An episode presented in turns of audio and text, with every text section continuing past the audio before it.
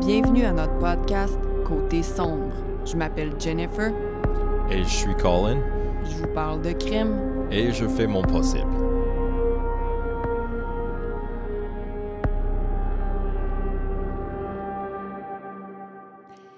Allô tout le monde, Euh, je veux juste euh, faire un petit épisode bonus afin justement de rassembler toutes les informations que j'ai sur le meurtre qui a eu lieu il n'y a pas longtemps en Idaho en novembre. Colin? Oh, wow! Ça, Ouais. c'est tout nouveau.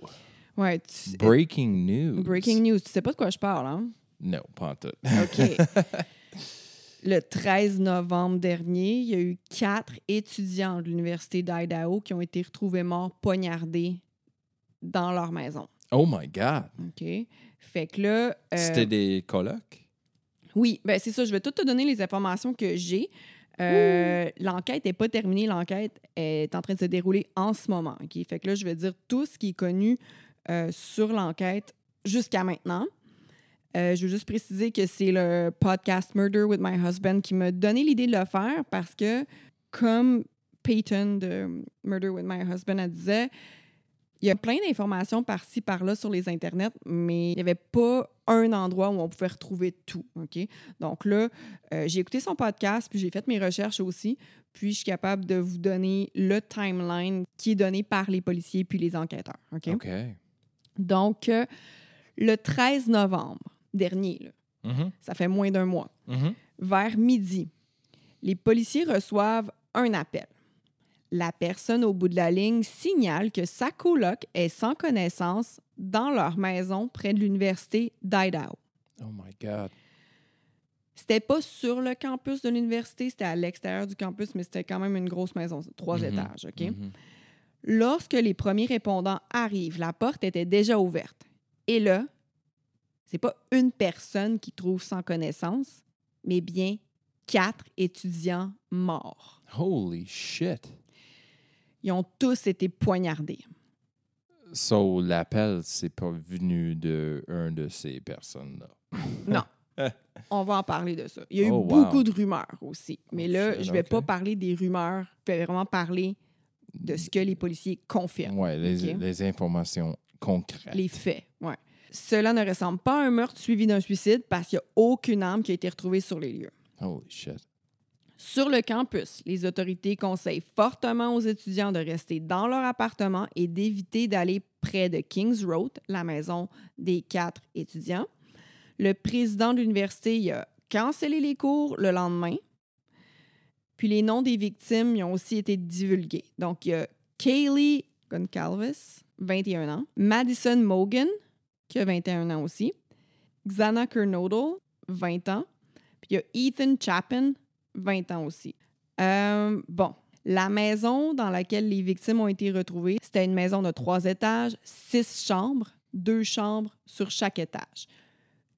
Les victimes ont été retrouvées dans les chambres du deuxième et du troisième étage. Oh my God. Il y a quatre victimes, tu l'as dit tantôt, trois filles, un gars. Les trois filles vivaient dans la maison ensemble avec deux autres colocs. OK? OK. Ethan n'habitait pas là, mais il était resté couché ce soir-là puisque c'était le copain de Xana. OK. Fait que les trois filles colocs, puis le copain de Xana qui sont morts. Les autorités confirment que les deux autres colocs étaient bel et bien présentes lorsque le meurtre a eu lieu, mais n'ont apparemment pas été réveillés par l'événement. Les deux colocs, donc Dylan Mortensen et Bethany Funk, ne sont pas considérés comme des suspects. Par contre, il y a eu énormément de rumeurs à leur propos. OK? Wow. La chronologie des événements n'est pas encore tout à fait coulée dans le béton, mais voici ce que nous savons sur les victimes avant leur tragique meurtre. Alors, le 12 novembre, il y avait un match de football de l'Université d'Idaho suivi d'un gros party. Kaylee a d'ailleurs posté une photo de la soirée sur son Instagram. C'est vraiment triste parce que c'est sa dernière publication euh, qu'elle a faite. Puis, oh c'est tellement creepy. Là. Ben, c'est- c'est c'est beau, mais creepy. La photo qu'elle poste sur Instagram, c'est une photo de toutes les victimes ensemble, les quatre personnes No ensemble. way. Quelques heures avant de mourir. Là. Fait que les quatre ensemble sont sur cette photo-là le soir qu'ils vont mourir. Mais évidemment, ils ne savent pas au moment que la photo a été prise. Puis la photo n'a pas été prise chez eux, ils sont dans une partie quelque part d'autre. Oui, c'est ça, exactement. Ils sont, sont dans un party, pas dans la maison. Ouf. Puis en dessous de la photo, euh, Kaylee a écrit Je suis si chanceuse de les côtoyer chaque jour avec un, un cœur en emoji. Oh my God. Ouais. Plus tard, Ethan et Xana vont dans un party, un, un- un frat party. Je pas. fraternité. Ouais, un party de fraternité. Là, on n'a pas ça vraiment au Canada, je pense. C'est plus aux États-Unis. C'est plus une affaire aux États-Unis. ok? Mhm, mhm. Tandis que Kaylee puis Madison, ils vont dans un bar au centre-ville. Le bar s'appelle Corner Club. Vers 1 heure du matin, les deux colocs, on peut les appeler les survivantes, là, rentrent à la maison.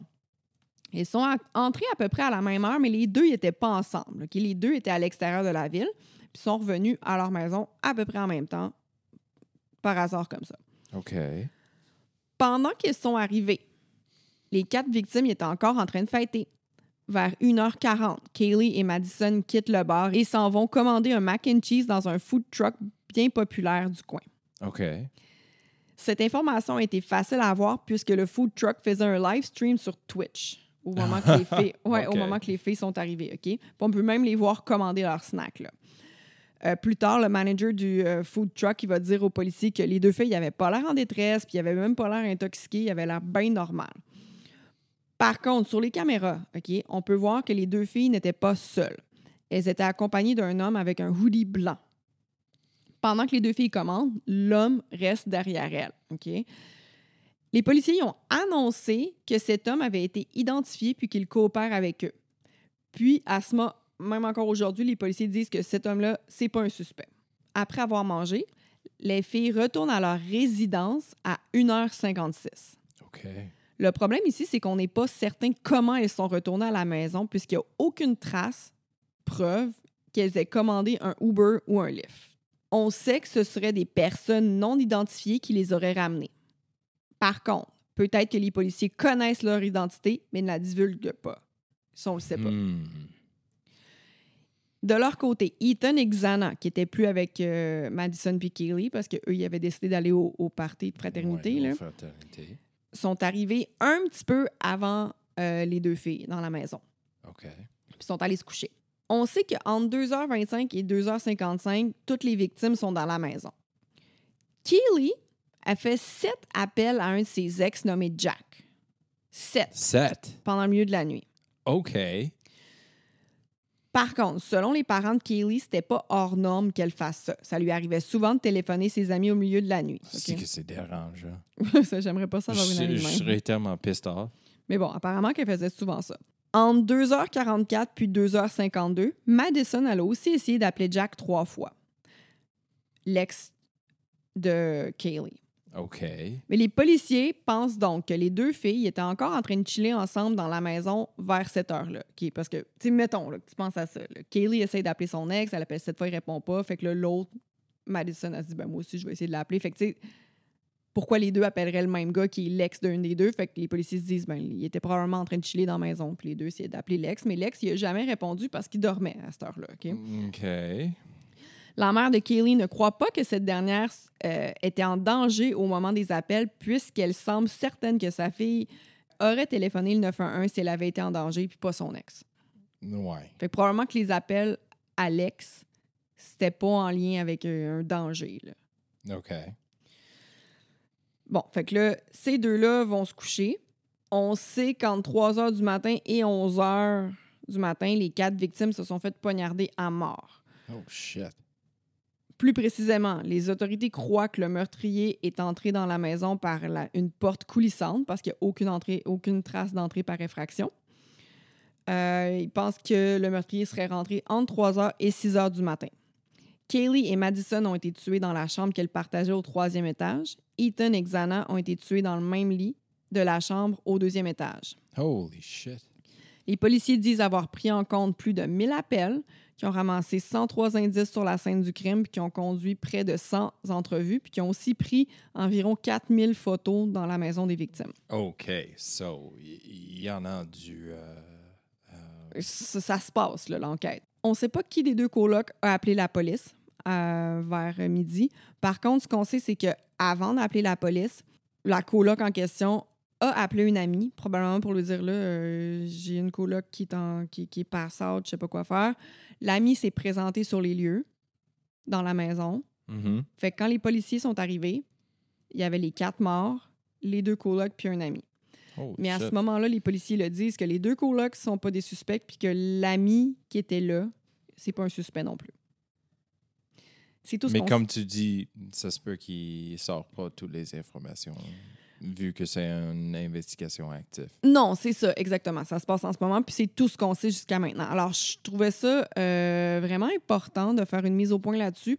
Peut-être qu'en plus, ici au Québec, on est moins directement informé. Je vais vous donner les sources où j'ai pris ces informations-là. J'ai écouté le podcast Murder with My Husband, puis je le, je le répète, c'est ce podcast-là qui m'a donné envie de, justement, en faire une version en français. Today.com, ce site de nouvelles-là a interviewé aussi directement les parents de certaines victimes. Newsweek.com, puis le New York Post. Wow. Holy shit. Ouais. So, j'imagine que tu vas nous garder au courant des développements de cette cas-là, Oui, Jennifer. je suis ce cas-là de près. Je vous tiens au courant des développements, puis je referai euh, un podcast. Wow. J'espère de tout cœur qu'ils vont euh, trouver euh, qui a fait ça? Ouais, je suis super Quatre curieux. étudiants qui ont été retrouvés morts Dans la même maison. dans la même maison, Puis on- poignardés. ils n'ont pas été au même party. C'est ça. Puis les policiers, ce qui est intéressant, c'est qu'ils appellent ça un crime de passion. Ouf. On, on peut seulement imaginer à quel point que c'est euh, extrême. Ah, c'est terrible. Alors, euh, c'était tout. là. Euh, Yeah, merci Jennifer pour cet épisode Bonnie. Alors, euh, on se voit jeudi. Bye bye. Bye.